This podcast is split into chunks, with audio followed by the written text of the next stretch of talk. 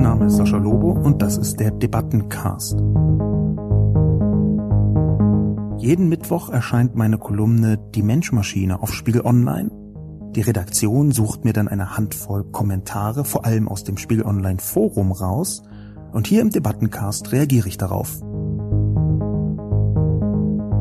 Für mich eine gute Kolumne mit vielen richtigen Punkten, aber der Rant gegen die Politiker ist aus meiner Sicht ein Overkill in die falsche Richtung. Absolute Zustimmung. An Unausgewogenheit ist das kaum zu überbieten. Für mich hat die Meinungsfreiheit Vorrang. Es ist nicht zu spät, die EU-Urheberrechtsreform in dieser Form zu stoppen. Bei jedem unsinnigen Gesetz vom Untergang der EU zu sprechen, ist zwar leider en vogue, aber unnötig und hilft in erster Linie den Populisten.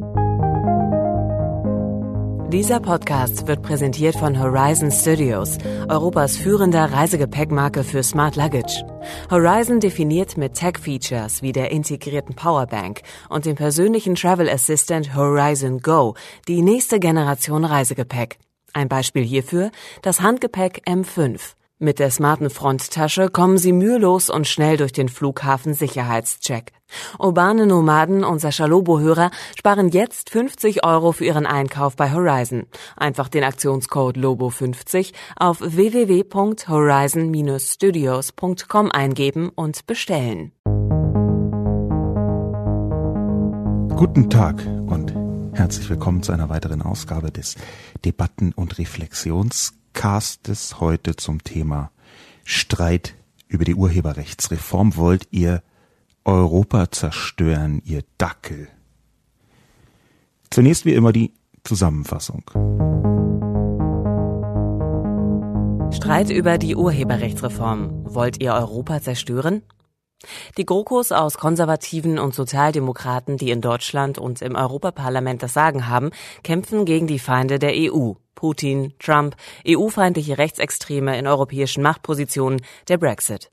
Trotzdem haben sich viele Menschen von der EU abgewandt. Am Beispiel der europäischen Urheberrechtsreform lässt sich dieses Versagen erklären. Es geht vor allem um die Artikel 11 und 13. Der erste steht für ein europäisches Leistungsschutzrecht, der zweite letztlich für Uploadfilter. Die Lobbyhörigkeit der Politik. Obwohl das Leistungsschutzrecht auf nationaler Ebene als gescheitert angesehen werden kann, soll es nun auf EU-Ebene ausgedehnt werden. Auch bei den Upload-Filtern stellte man die Wirkungslosigkeit fest. Im deutschen Koalitionsvertrag steht, dass sie nicht kommen.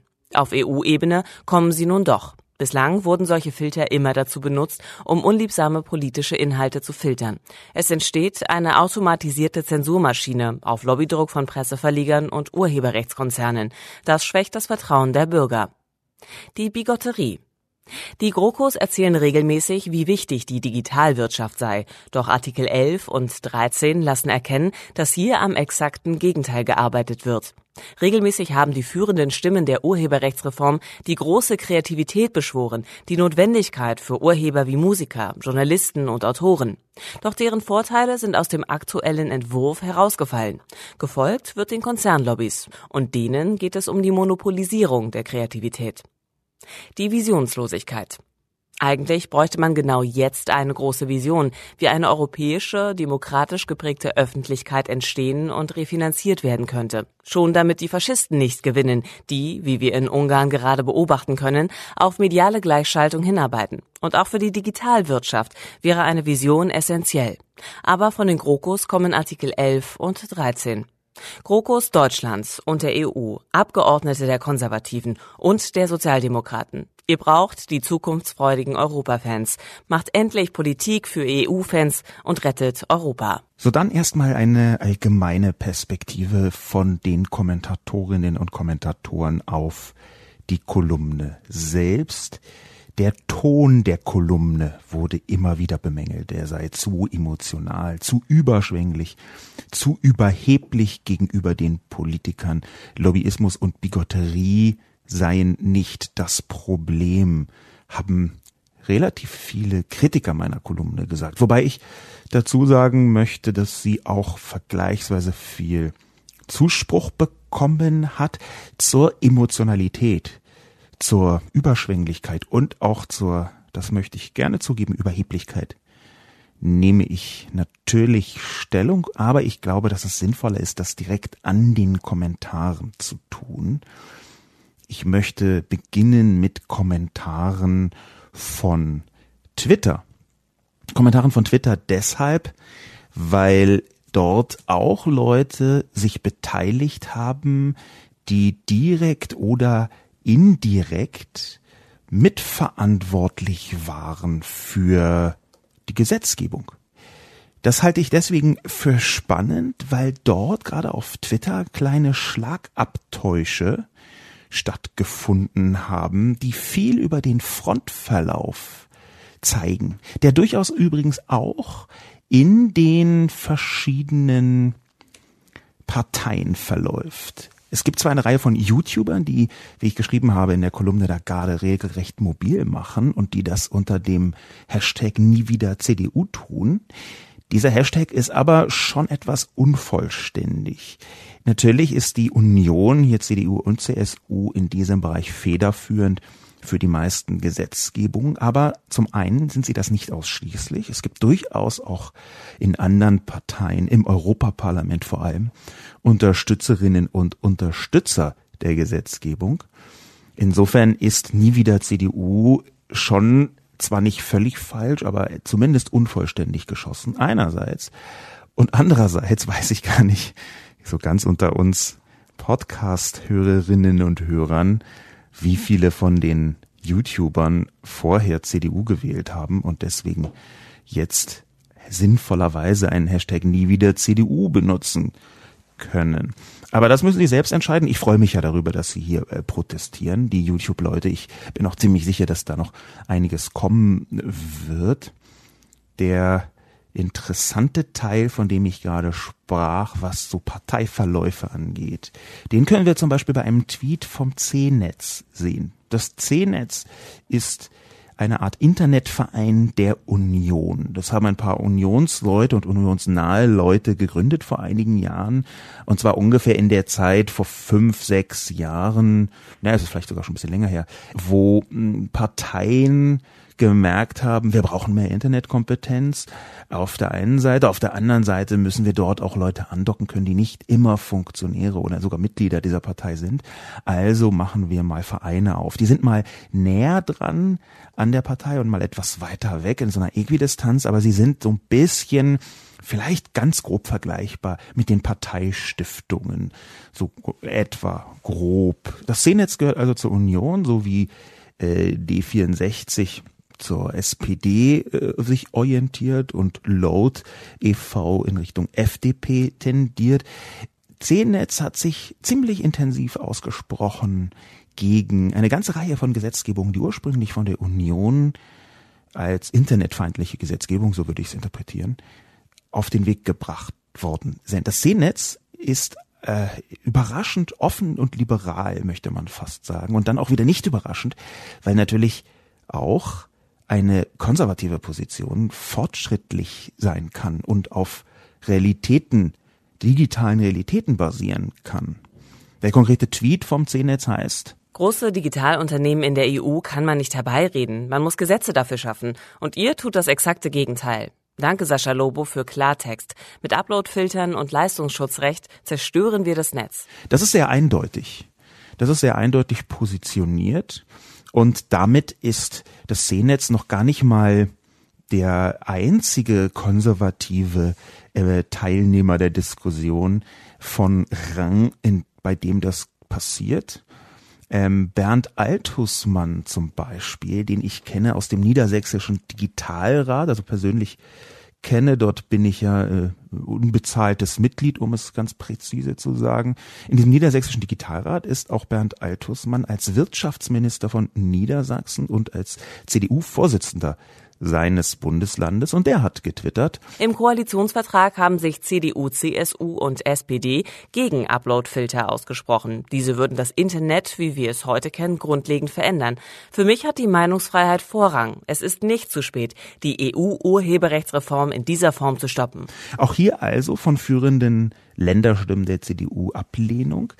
Das ist deswegen für die Debatte von allergrößter Wichtigkeit, weil die Europaparlamentarierinnen und Parlamentarier ja sehr viel weniger an die Fraktionen gebunden sind, als das etwa im Bundestag der Fall ist. Während es im Bundestag ein Fraktionszwang gibt, über den auch äh, viele äh, äh, juristische Einlassungen in den letzten Jahren geschehen sind. Aber während es das im Bundestag nur selten gibt, dass hier Gewissensentscheidungen zum Beispiel stattfinden, wo man irgendwas abstimmen kann und das in den meisten Fällen eher so ist, dass eine Fraktion mehr oder weniger geschlossen stimmt, ist das im Europaparlament nicht so. Das heißt, wenn es eine innerparteiliche Debatte gibt oder gäbe, dann kann sie sich im Europaparlament durchaus spiegeln im Abstimmungsergebnis. Das ist in der Vergangenheit auch schon mehrmals geschehen. Und das ist auch der Grund, warum es dann noch nicht ganz zu spät ist. Das Europaparlament hat schon ein paar Mal, nicht oft, aber ein paar Mal auch Verhandlungsergebnisse des sogenannten Triloges abgelehnt. Der sogenannte Trilog, der ist dann im am Abend meiner Kolumnenerscheinung äh, zu Ende geführt worden mit einem Ergebnis, einem Verhandlungsergebnis, also einem Papier, wo das Parlament und äh, die, das die EU-Kommission beziehungsweise mehrere andere oder zwei andere ähm, EU-Institutionen gemeinsam versucht haben zu verhandeln, eine Position, die alle drei vertreten können. Und dieser Trilog, äh, der hat ein Ergebnis bekommen, was jetzt aber auch nochmal abgesegnet werden muss. Wenn man also jetzt noch die Abgeordneten kontaktieren möchte im Europaparlament, dann kann man das tun. Man kann Kontakt aufnehmen und es ist noch nicht komplett zu spät. Es ist nicht mehr besonders wahrscheinlich, dass es abgelehnt wird, aber es ist nicht zu spät. Wer sich auch zu Wort gemeldet hatte zu meiner Kolumne, ist eine Frau namens Helga Trüpel.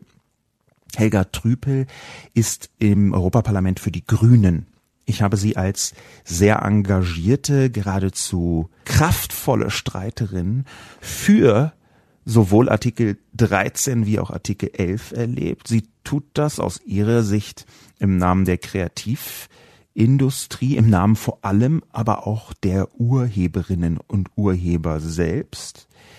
Sie ist ähm, Vizepräsidentin des Kulturausschusses im Europaparlament bei den Grünen, ist Romanliebhaberin, so schreibt sie selbst, kommt aus Bremen. Und Helga Trüpel, mit der ich auch schon ein paar Mal aneinander geraten bin, hat Folgendes getwittert. Übel. Sascha Lobo fährt eine Desinformationskampagne im Namen der Pressefreiheit. Ich erwarte auch von ihm Qualitätsjournalismus und auch von Spiegel Online. Hashtag Copyright Directive. Für eine selbstbewusste europäische Regulierung amerikanischer Tech-Giganten. SMEs haben Ausnahmen. Diesen Vorwurf von Helga Trüpel möchte ich äh, auf mehreren Ebenen zurückweisen. Es ist ja eine unfassbare Unterstellung. Ich würde hier Qualitätsjournalismus betreiben. Das halte ich für eine Frechheit. Ich schreibe eine Kolumne. Eine Kolumne ist ein spezielles Meinungsformat. Und ich möchte fast sagen, dass Meinung natürlich Teil sein kann von Journalismus, aber nicht zwingend ist und doppelt nicht ist, wenn man wie ich tendenziell eher aus der Internetsphäre kommt. Trotzdem halte ich mich natürlich an bestimmte journalistische Kriterien. Ich schreibe zum Beispiel nichts in meine Kolumne, von dem ich weiß, dass es die Unwahrheit ist. Ich lüge nicht. Ich versuche da auch bestimmte, hm, wie soll ich sagen, Maßstäbe an meine Formulierungen anzulegen, die man durchaus als journalistisch betrachten könnte. Und trotzdem handelt es sich um eine Meinungskolumne. Frau Trüpel hat dann eine Nachfrage bekommen auf Twitter und zwar von äh, jemandem, der unter dem absolut genialen Namen twittert, Grandmaster Scheuermilch und fragt Frau Trüpel. Inwiefern desinformiert Herr Sascha Lobo denn? Nennen Sie doch mal ein, zwei, drei konkrete Punkte. Das wäre schön. Ansonsten stehen Sie dem, was Sie kritisieren, ja in nix nach. Diese Nachfrage hat Frau Trüpel in der Form nicht beantworten wollen. Sie hat also nicht präzise gesagt, wo ich angeblich desinformiere, und zwar deswegen, weil ich das gar nicht tue. Natürlich tue ich das nicht. Das ist jetzt meine persönliche Perspektive. Ich halte es auch für äh, eher unverschämt, ehrlich gesagt, wenn meine Haltung, also meine Meinung, meine Perspektive, meine Interpretation von Fakten als Desinformation bezeichnet wird. Denn es gibt hier eine ganze Reihe von Punkten, die eher zeigen, dass die Gegenseite tatsächlich Desinformation betreibt. Ich kann das auch präzise belegen im Gegensatz zu Helga Trüpel. Denn Man muss einfach nur mal anfangen zu googeln, wenn man diesen Podcast hört. Und zwar den Begriff Lügen fürs Leistungsschutzrecht. Lügen fürs Leistungsschutzrecht. Einfach googeln, solange Google noch erlaubt ist oder so. Und dann wird man eine Vielzahl von Artikeln, die genau zu diesem Thema geschrieben worden sind, auffinden. Die meisten davon stammen übrigens von Steffen Niggemeier, dem Medienjournalisten, der eine regelrechte Reihe geschrieben hat übers Lügen fürs Leistungsschutzrecht. Das war vor allem im Umfeld der deutschen Gesetzgebung im Bereich Leistungsschutzrecht der Fall.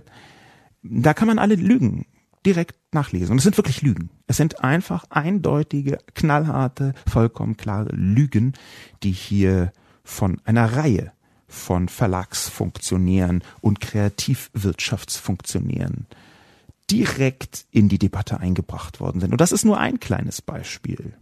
Interessanterweise ist auch Helga Trüpel beigepflichtet worden, und zwar von einer Person, die Schmetova sich nennt. Schmetova schreibt Absolute Zustimmung. An Unausgewogenheit ist das kaum zu überbieten. Ja nun, das ist schön, dass hier Schmetova äh, direkt derjenige ist, der Frau Trüpel Recht gibt.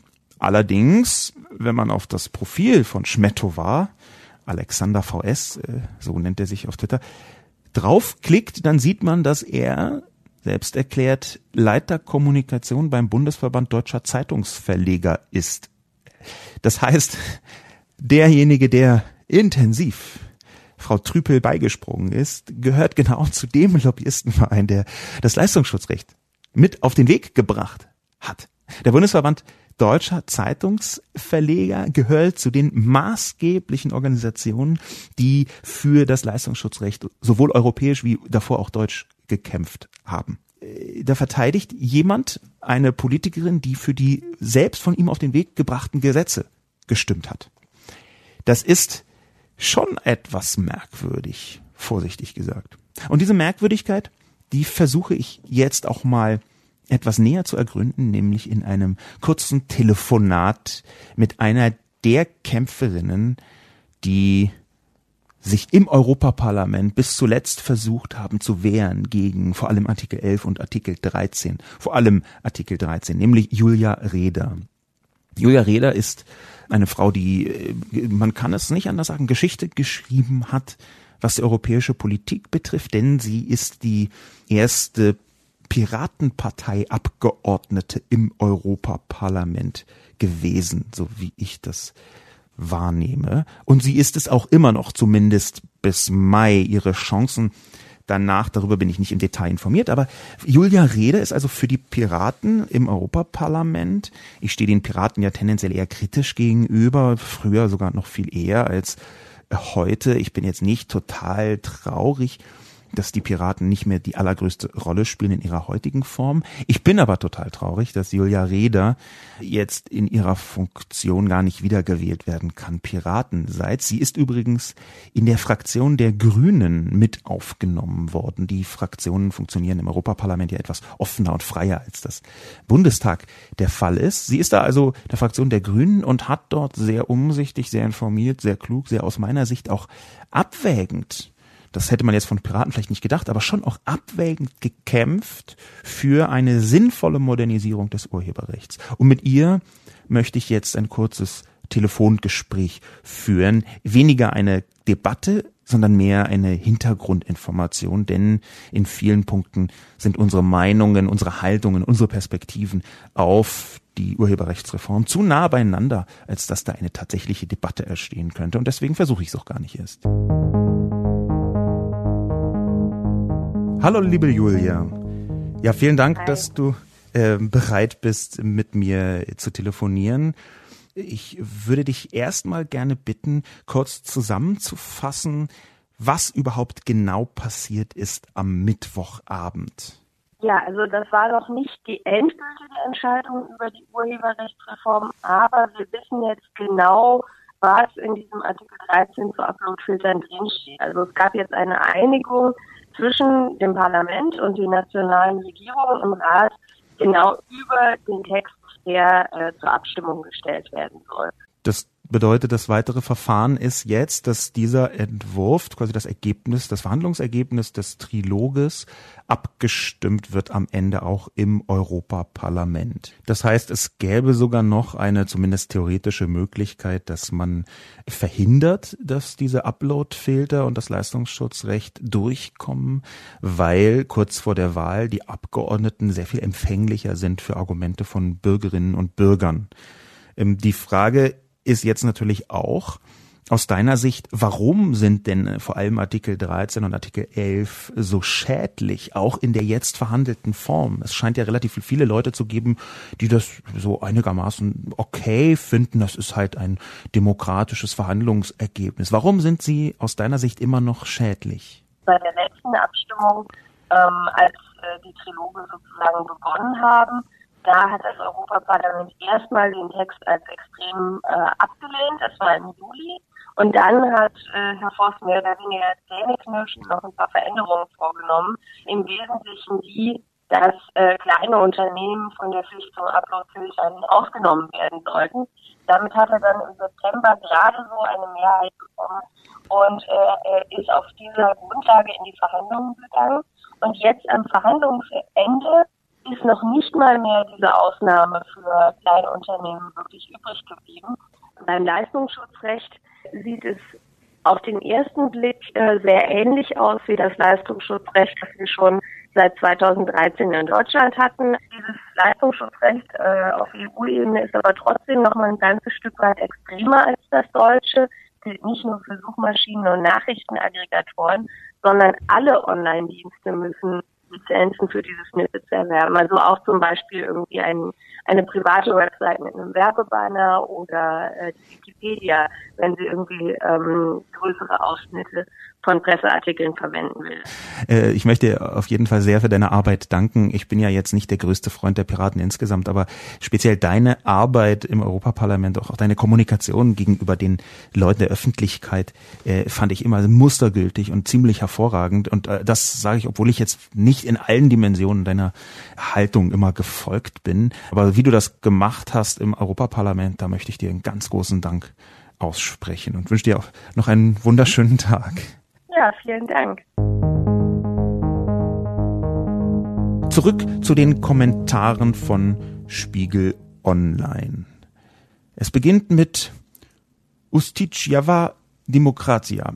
Bitte um Verzeihung, wenn ich das falsch ausgesprochen haben sollte.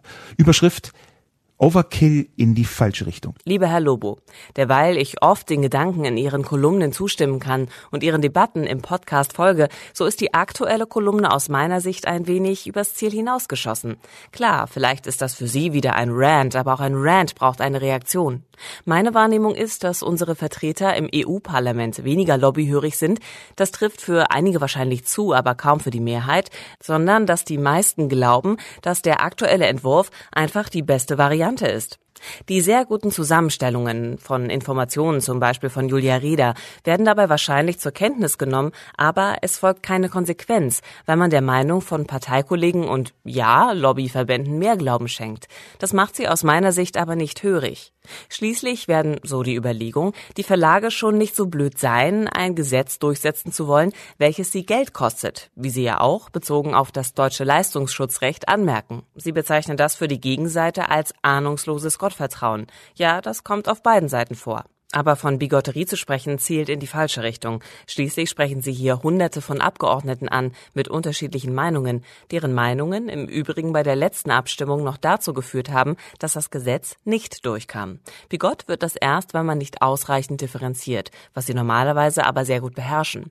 Klar, man kann das jetzt auch diffuses Mosaik der zusammengemauschelten Partikularinteressen nennen. Man könnte es aber auch den demokratischen Meinungsbildungsprozess nennen, was es aus meiner Sicht letztlich möglich ist. Insofern für mich eine gute Kolumne mit vielen richtigen Punkten, aber der Rant gegen die Politiker ist aus meiner Sicht ein Overkill in die falsche Richtung. Viele Grüße. Liebe Ustosiavaya Demokratia, ich hoffe, ich, darf Sie Demokratia nennen, Demokratia nennen, den, nur den zweiten eingetragenen Namen. Ich bin erstmal sehr glücklich über Ihren Kommentar, weil, wie Sie recht äh, richtig bemerken, ist das ein Rant, eine Wutrede. Die habe ich geschrieben, weil ich an einem Punkt Ihnen widersprechen möchte.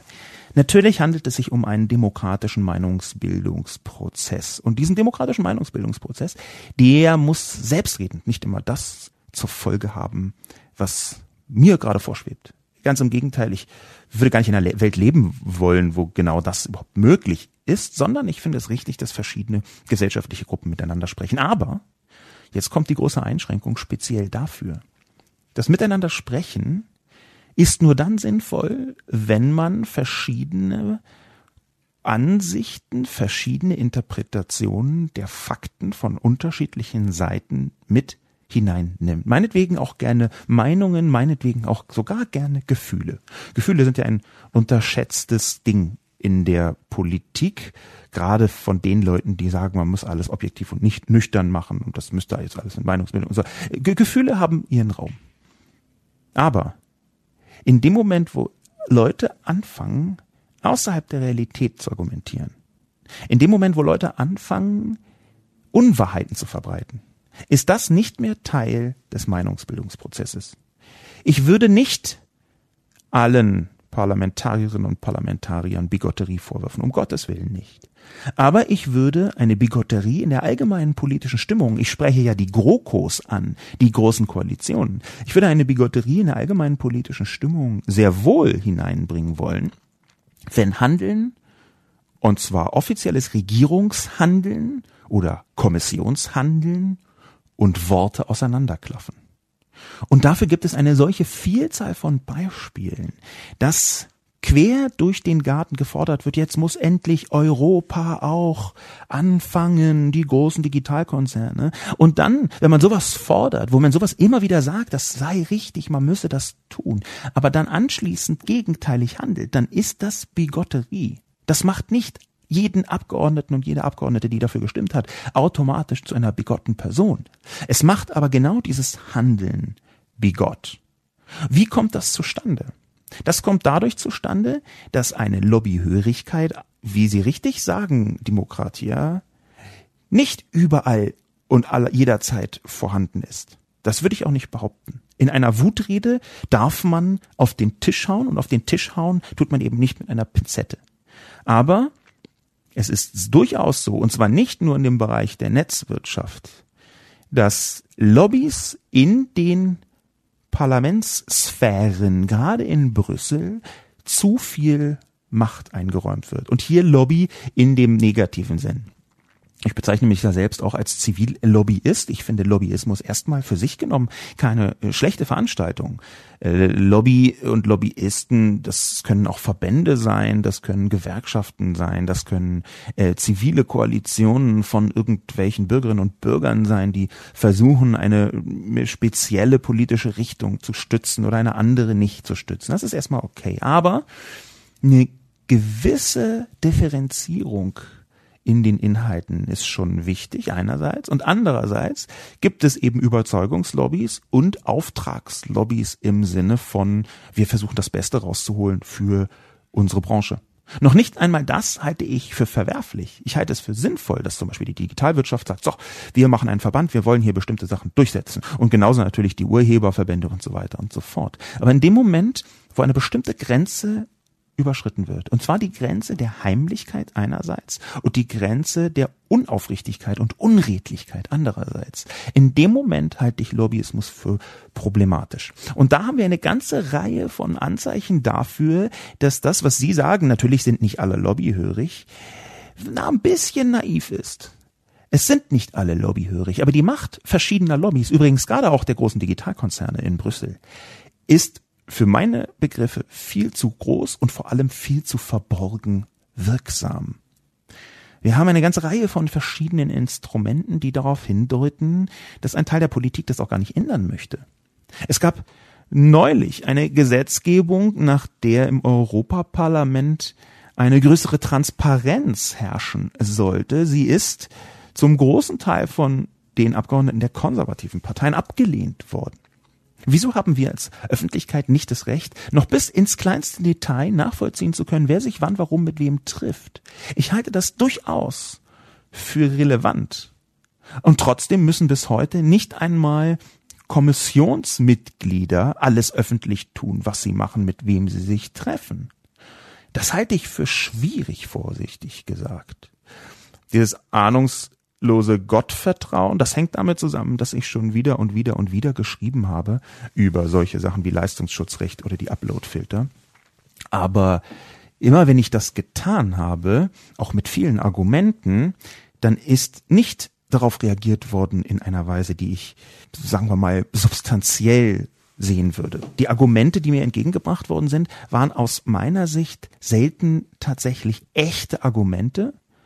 Sie waren in den meisten Fällen Behauptungen. Wenn zum Beispiel, ich möchte hier konkret werden, der Verhandlungsführer Axel Voss sagt, wir haben gar keine äh, Uploadfilter mehr im Gesetz stehen, dann ist das technisch richtig.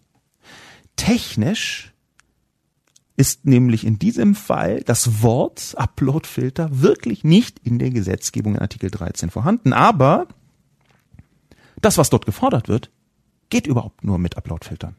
Das heißt, Axel Voss hat zwar technisch recht, wenn er sagt, das Upload, Wort Uploadfilter kommt gar nicht vor. Er hatte das übrigens in der Antwort auf Bernd Althusmann selbst getan. Aber inhaltlich kann man das, was dort geschrieben und gefordert wird, ausschließlich mit Upload-Filtern erreichen. Und das ist eine Unaufrichtigkeit, die in der keinen anderen Zweck hat, als denjenigen, die sich nicht so intensiv damit beschäftigen können. Das ist ja nur ein Thema von vielen hundert Themen, die sehr, sehr wichtig sind, alle miteinander in, bei, im EU-Parlament um denjenigen ein Futter zu geben, die sagen, oh, Uploadfilter, ich ja, habe ich von gehört, da sind ein paar meiner äh, äh, Leute in meinem Wahlkreis dagegen, das hätte ich ungern drin. Also kommt jemand wie Axel Voss denen entgegen und streicht nur das Wort und lässt den Inhalt drin. Das ist die Art und Weise von Argumentation, die genau dazu dient, dieses ahnungslose Gottvertrauen, was Sie in ein bisschen so in Zweifel ziehen in diesem Fall, ähm, zu adressieren. Das soll das ausnutzen. Ich glaube, man kann gerade in einer Wutrede schon von Boykotterie sprechen, aber ich nehme gerne zur Kenntnis, liebe Demokratie, dass Sie sich eher gewünscht hätten, dass ich eine differenziertere und ausgewogene Kolumne dazu geschrieben hätte. Ich muss allerdings sagen, ich habe so schon so viele dazu ganz ausgewogen geschrieben. Und wenn ein Gesetz wie das Leistungsschutzrecht, was total ausgedachter Quatsch ist, also unrealistischer, es ist nicht, ich, ich kann, weiß gar nicht, wie ich sagen kann, aber man, man muss das als komplett ausgedachte Perspektive, künstliche Perspektive sehen ähm, auf ein Urproblem des Netzes. Und dieses Urproblem das möchte ich im weiteren Verlauf versuchen, noch detaillierter zu besprechen. Das Urproblem des Netzes, gerade was die Verlage angeht, die äh, publizistisch äh, wirksamen Unternehmen, äh, das ist nämlich viel, viel größer als das, was jetzt nur mit Artikel 11 und Artikel 13 besprochen werden soll. Man könnte fast von einer äh, Zeitenänderung der publizistischen Tätigkeit reden. Und dass das nicht nur gut ist, das weiß ich jeden Tag. Ich versuche das mal an konkreten Beispielen in den Kommentaren weiter auszudiskutieren. Tom de Bassmann schreibt Nicht Emotionen, sondern Lösungen bitte. Da hat er sich jetzt den vollen Frust von der Seele geschrieben, aber wie so oft keine Lösungen aufgezeigt. Reales Beispiel, ich habe vor, ein Musikvideo zu produzieren, zu dem ich zig Bilder und eventuell Videoschnipsel verarbeiten will, die alle öffentlich zugänglich sind. Wenn ich das auf YouTube hochlade, schlägt der Filter vielleicht zu oder der Abmahnanwalt kommt. Lösungsvorschlag. Ich bin bereit, pro 1000 Klicks eine Summe X zu zahlen, welche gerne bei den Urhebern ankommen darf. Natürlich könnte ich jeden Einzelnen vorher fragen. Dann brauche ich zwei Jahre und drei Aktenordner und der Filter würde immer noch anschlagen. Das kann man doch technisch lösen, oder? Vielen Dank für diese Frage, Tom Dabassmann, das mit keine Emotionen, da kann ich im Moment nicht dienen, weil ich wütend bin, wie man wahrscheinlich gesehen hat. Und zwar bin ich genau deswegen wütend, weil hier aus meiner Sicht diese völlig verkorkste Urheberrechtsgesetzgebung, speziell Artikel 11 und 13, sinnbildlich dafür steht, für das, was bei der EU schiefläuft. Ich fordere ja gerade zu einer großen Vision auf. Ich versuche ja gerade emotional auf den Tisch zu hauen und zu erflehen, sagen wir mal, kantig bis provokativ zu erflehen, man möge mir eine Vision aufzeigen. Eine Vision für Europa. Meinetwegen konkret. Tom der Bassmann will konkrete Lösungen haben. Ich möchte eine Vision für die Vereinigten Staaten von Europa. So. Jetzt habe ich es gesagt, das will ich.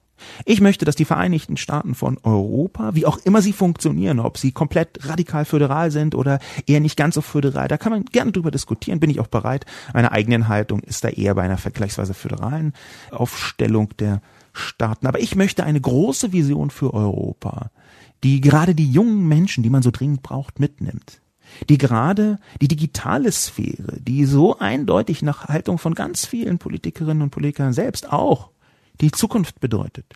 Da möchte ich etwas für haben. Eine Vision für Europa, digital gefärbt.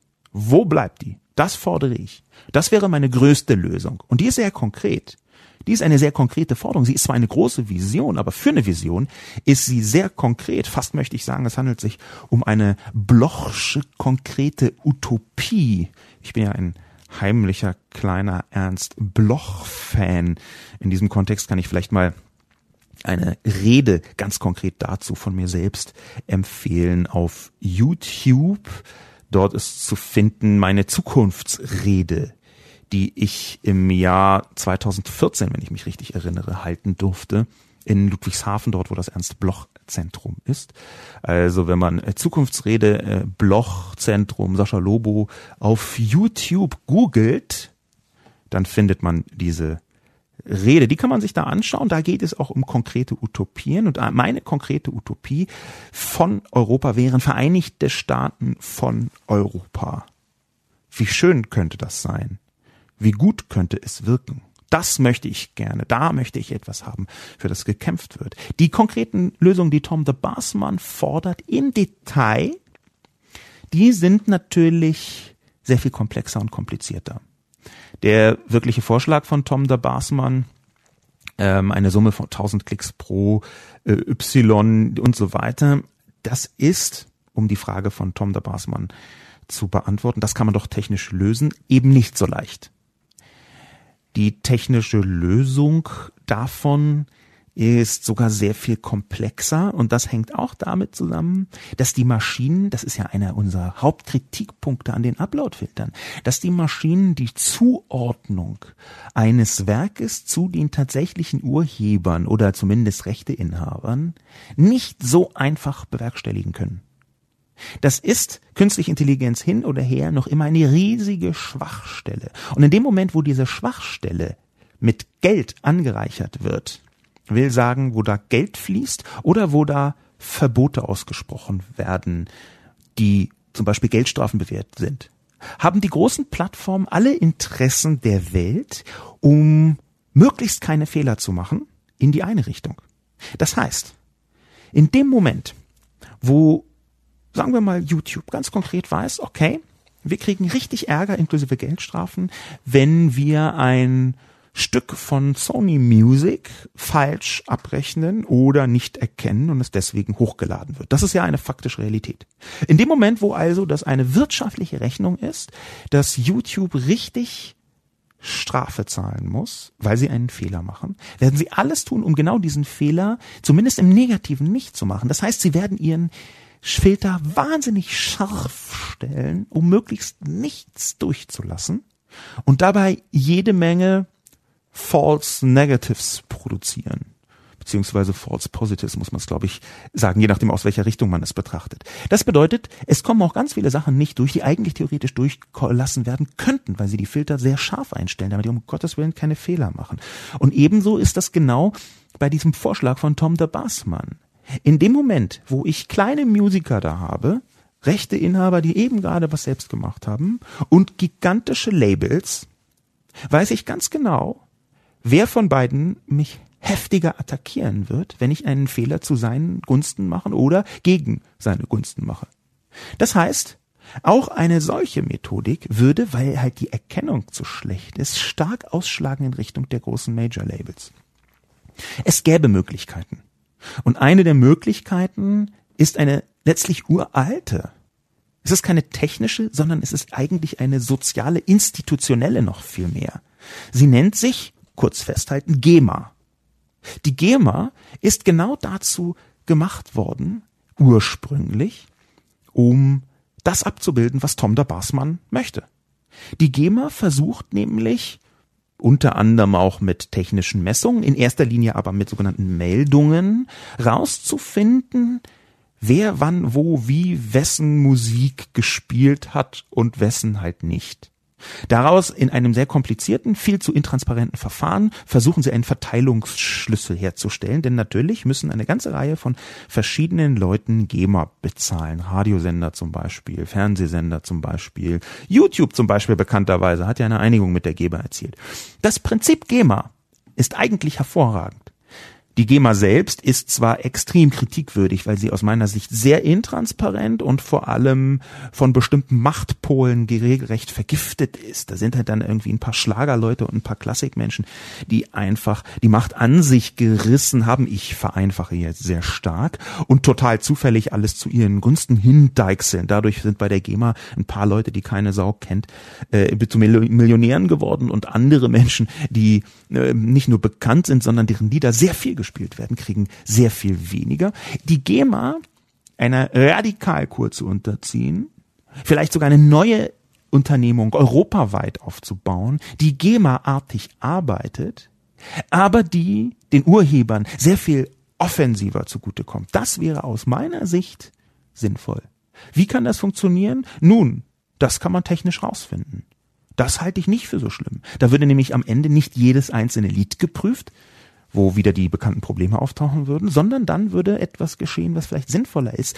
Stichproben, Statistiken, Meldungen, daraus versuchen zu berechnen, berechnen eine ungefähre Größenordnung, die abzugleichen vielleicht nochmal mit regelmäßigen Umfragen, mit regelmäßigen Statistiken, wie zum Beispiel, sagen wir mal, Spotify-Statistiken, YouTube-Statistiken, die es ja auch gibt. Und dann könnte man versuchen, ein halbwegs gerechtes System zu bauen. Ein System nämlich, wo Google gerne Milliarden einzahlt mit YouTube, da bin ich ja überhaupt nicht dagegen, die verdienen so viel Geld, die müssen viel, viel mehr abgeben, gerade an die Urheber, aber wo dieses eingezahlte Geld dann nach einem sinnvollen Verteilungsschlüssel auch den Urhebern selbst zugutekommt. Das ist aber in dieser Form ja mit der Gesetzgebung gar nicht geschehen. Ziemlich heftig haben einige Leute kommentiert, die eigentlich gegen die EU eingestellt sind. Und was auch immer man mir vorwirft, das ist, glaube ich, nicht etwas, was mir sinnvoll vorwerfbar ist, was Munoi hier geschrieben hat. Lobo schadet der EU noch mehr. Und wieder wird mit beleidigenden Begriffen wie Rechtsextreme oder Faschisten um sich geworfen. Herr Lobo, das ist illegitim und undemokratisch. Es handelt sich um Kritiker der EU, deren Kritik schon seit Jahren berechtigt ist. Der Schwachsinn mit den Upload-Filtern ist nur das i-Tüpfelchen auf den ganzen anderen EU-Mist. Die EU schafft sich schon seit längerem ab. Arbeitnehmerfreizügigkeit, Fehlanzeige. Immer mehr Länder wie die Niederlande und Dänemark sind da längst ausgestiegen und verlangen eine sogenannte Quellenbesteuerung, wenn Fachleute aus dem Ausland engagiert werden. Für mich als IT-Experte ist es inzwischen einfacher, für einen Kunden im richtigen Ausland zu arbeiten, als in den meisten Ländern der EU. Steuergerechtigkeit? Die EU hat die gefährlichsten Steueroasen der Welt als Mitglieder, die zur Not von ehrlichen Steuerzahlern gerettet werden müssen. Unmittelbar verbunden mit der EU ist die Euro-Katastrophe, die zu mehr Ungleichheit, unbezahlbaren Mieten und Altersarmut geführt hat. Jetzt denken Sie schon darüber nach, wie Sie mit einer Parallelwährung die Enteignung der Sparer hinbekommen, obwohl es noch Bargeld gibt. Der DSGVO-Mist ist auch Bockmist der EU und belastet insbesondere kleine Unternehmer. Apropos kleine Unternehmer, auch steuerlich ist es für mich als kleinen Selbstständigen einfacher, mit Kunden im richtigen Ausland zusammenzuarbeiten, als in dem Bürokratiemonster EU. Nein, die EU in der jetzigen Form hat fertig. Wer das behauptet, ist kein Rechtsextremer oder Faschist, sondern Realist. Wer nach dem desaströsen Verhalten von EU und EZB in den letzten Jahren noch Parteien wählt, die für weitere Schuldenvergemeinschaftung und noch mehr EU-Bürokratie stehen, hat kein soziales Gewissen. Der Urheberrechtsmist ist da eher von sekundärer Bedeutung. Meine Güte, hat da jemand Wut auf die EU. Also, die beleidigenden Begriffe Rechtsextreme und Faschisten sind keine beleidigenden Begriffe, lieber Munoi. sondern sehr präzise Zuschreibungen. Rechtsextrem, wen meine ich damit? Ich meine damit zum Beispiel HC Strache, der in Österreich Vizekanzler ist. Der war früher in einer Neonazi-Vereinigung und er hat in der FPÖ so viele Rechtsextreme befördert, so viele Rechtsextreme direkt bis in die wichtigsten Ämter hineingehievt, dass man ihm selbst das Gleiche nachsagen kann aus meiner Sicht. Zum Beispiel seinen Innenminister Kickel, einem Mann, der neulich, ich zitiere beziehungsweise präziser, ich paraphrasiere, gesagt hat, leicht googelbar, dass sich nicht die Politik dem Recht beugen dürfe, sondern dass vielmehr das Recht der Politik zu folgen habe. Das ist eine 1a faschistische Einstellung. Dass nämlich das Primat der Politik das Recht diktiert, ist die Auflösung des Rechtsstaats. Der heißt ja auch Rechtsstaat und nicht Politstaat. Der Rechtsstaat gründet sich auf einer unabhängigen Justiz und die wiederum gründet sich auf einer Gesetzgebung, die nicht aus dem Nichts kommt, sondern die aus einer ganzen Reihe von rechtshistorisch sehr, sehr langwierig und mühevoll herausgearbeiteten Rechtsgütern, Grundrechtsgütern gewrungen worden ist, zum Beispiel den Menschenrechten. Und als es just um diese Menschenrechte ging, hat Herr Kickel, der Innenminister von Österreich, genau das gesagt. Menschenrechte. Darum ging es. Und er sagt, nee, gilt nicht, wollen wir nicht. Hier muss sich das Recht der Politik beugen und nicht umgekehrt. Das ist für mich 1a Faschismus, deswegen ist das Beispiel, was Sie sagen, beleidigende Begriffe, nicht beleidigende, sondern es ist Klartext. Es ist das, was so viele Rechte häufig fordern, nicht beschönigen und verschleiern, habe ich nicht getan. Rechtsextreme und Faschisten. Schauen Sie sich an, was Salvini gesagt hat, der Innenminister in Italien. Salvini hat, ich zitiere, nein, ich paraphrasiere wieder, davon gesprochen, dass man die Straßen säubern müsse von Menschen. Säuberungen von Menschen wenn das nicht rechtsextrem ist und faschistisch, was ist es bitte dann? Das ist nicht beleidigend, das ist beschreibend und schon gar nicht illegitim und undemokratisch, um ihre zweiten Vorwürfe zu bringen. Das andere ist, dass die EU aus meiner Sicht ganz offensichtlich ganz andere Funktionen hat, als Sie das so sehen. Sie möchten, dass dieser gesamte EU-Apparat komplett von Grund auf neu gedacht wird. Das würde ich nicht so sehen. Ich glaube, dass er in vielen Fällen natürlich außerordentlich kritisch zu betrachten ist. Aber ich glaube, dass auch immer noch der Euro eher Vorteile hat. Ich glaube bloß, dass die Europolitik drumherum, die unter anderem von Herrn Schäuble in den letzten Jahren gemacht worden ist, sehr verfehlt war. Natürlich gab es Baufehler. Aber dann wieder kann man auch fragen, gerade was den Euro angeht und die Frage etwa, ob Griechenland nicht äh, von Anfang an außerhalb des Euros hätte stattfinden müssen, ob man nicht eine historische Chance ergriffen hat und dabei halt die definitorischen Äuglein an manchen Stellen etwas geschlossen hat. Ich glaube einfach nicht, dass wir die EU erstmal abschaffen können und uns dann ein neues vereinigtes Europa oder ein neues Europa basteln können. Ich glaube, es gibt aus rein pragmatischen und auch faktischen Gründen keine Alternative dazu, genau die EU, die wir haben, weiterzuentwickeln. Und Bürokratiemonster so sagt man halt immer dann, wenn einem bestimmte einzelne Richtungen, und zwar halt hauptsächlich politische Richtungen, nicht so sehr passen. Eine ganze Reihe von Gesetzgebung der EU finde ich auch schlimm, aber die Basis, das Fundament der EU, nämlich die Verpflichtung der Zusammenarbeit von europäischen Staaten unter einer Vision, die ich ja gefordert habe, die leider noch in der Form nicht da ist. Genau das würde ich mir ja wünschen. Ich glaube einfach nicht, dass das, was Sie sagen, irgendwie sinnvoll ist, dass man die EU abschaffen müsse und dann neu aufbauen. Der Punkt, wo ich Ihnen überraschend vielleicht recht geben möchte, ist äh, der letzte Satz. Munoy, der Urheberrechtsmist ist da eher von sekundärer Bedeutung. Nun, das kann man so sehen.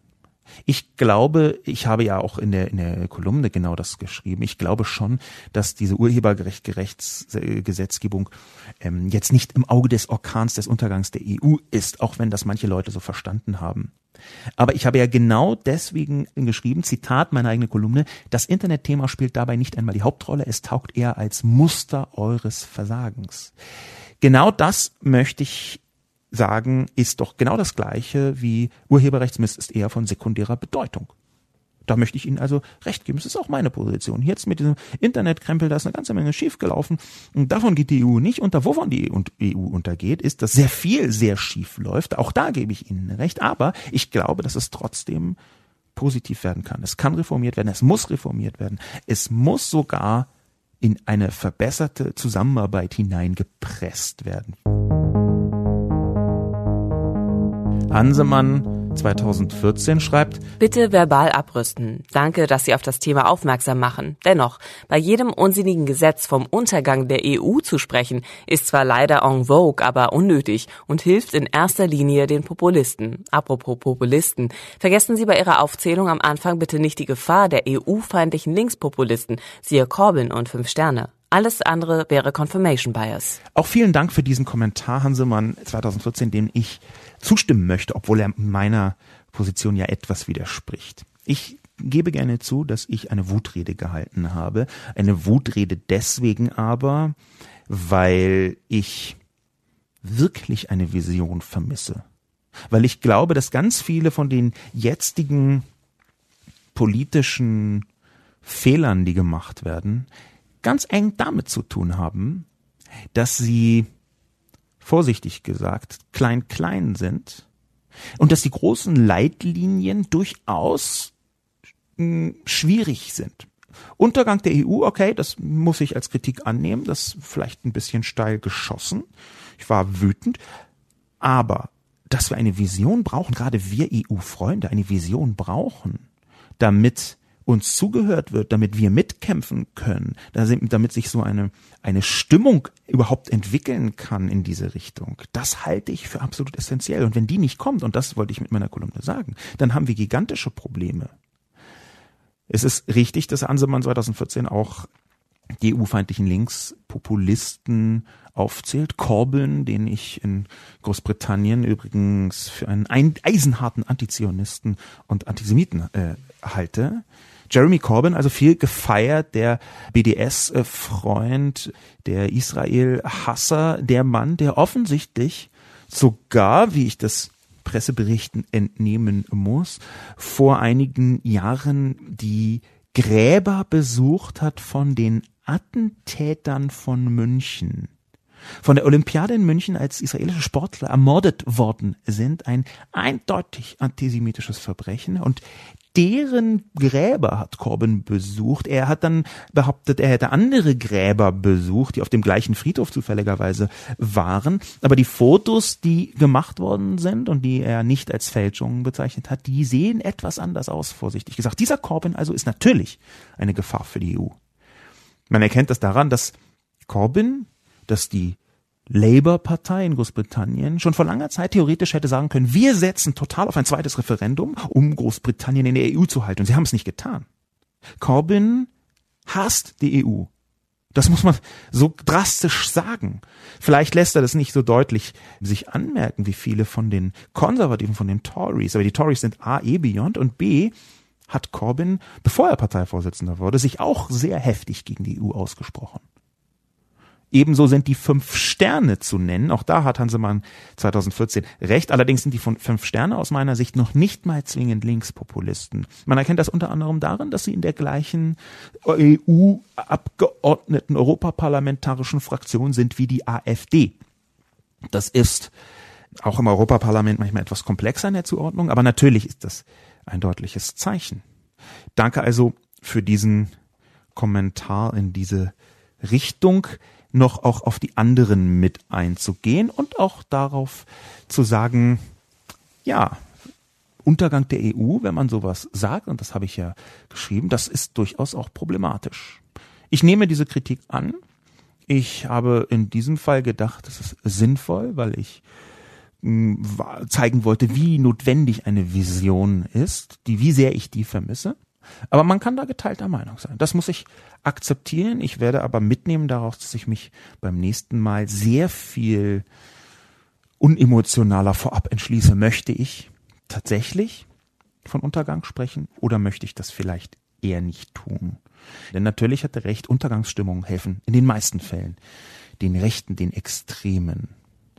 Vielen Dank für diese fruchtbare Diskussion in der Hoffnung, dass wir es noch irgendwie schaffen, die Europaparlamentarier zu bewegen, nicht zuzustimmen. Mein Name ist Sascha Lobo. Danke fürs Zuhören und bis zum nächsten Mal.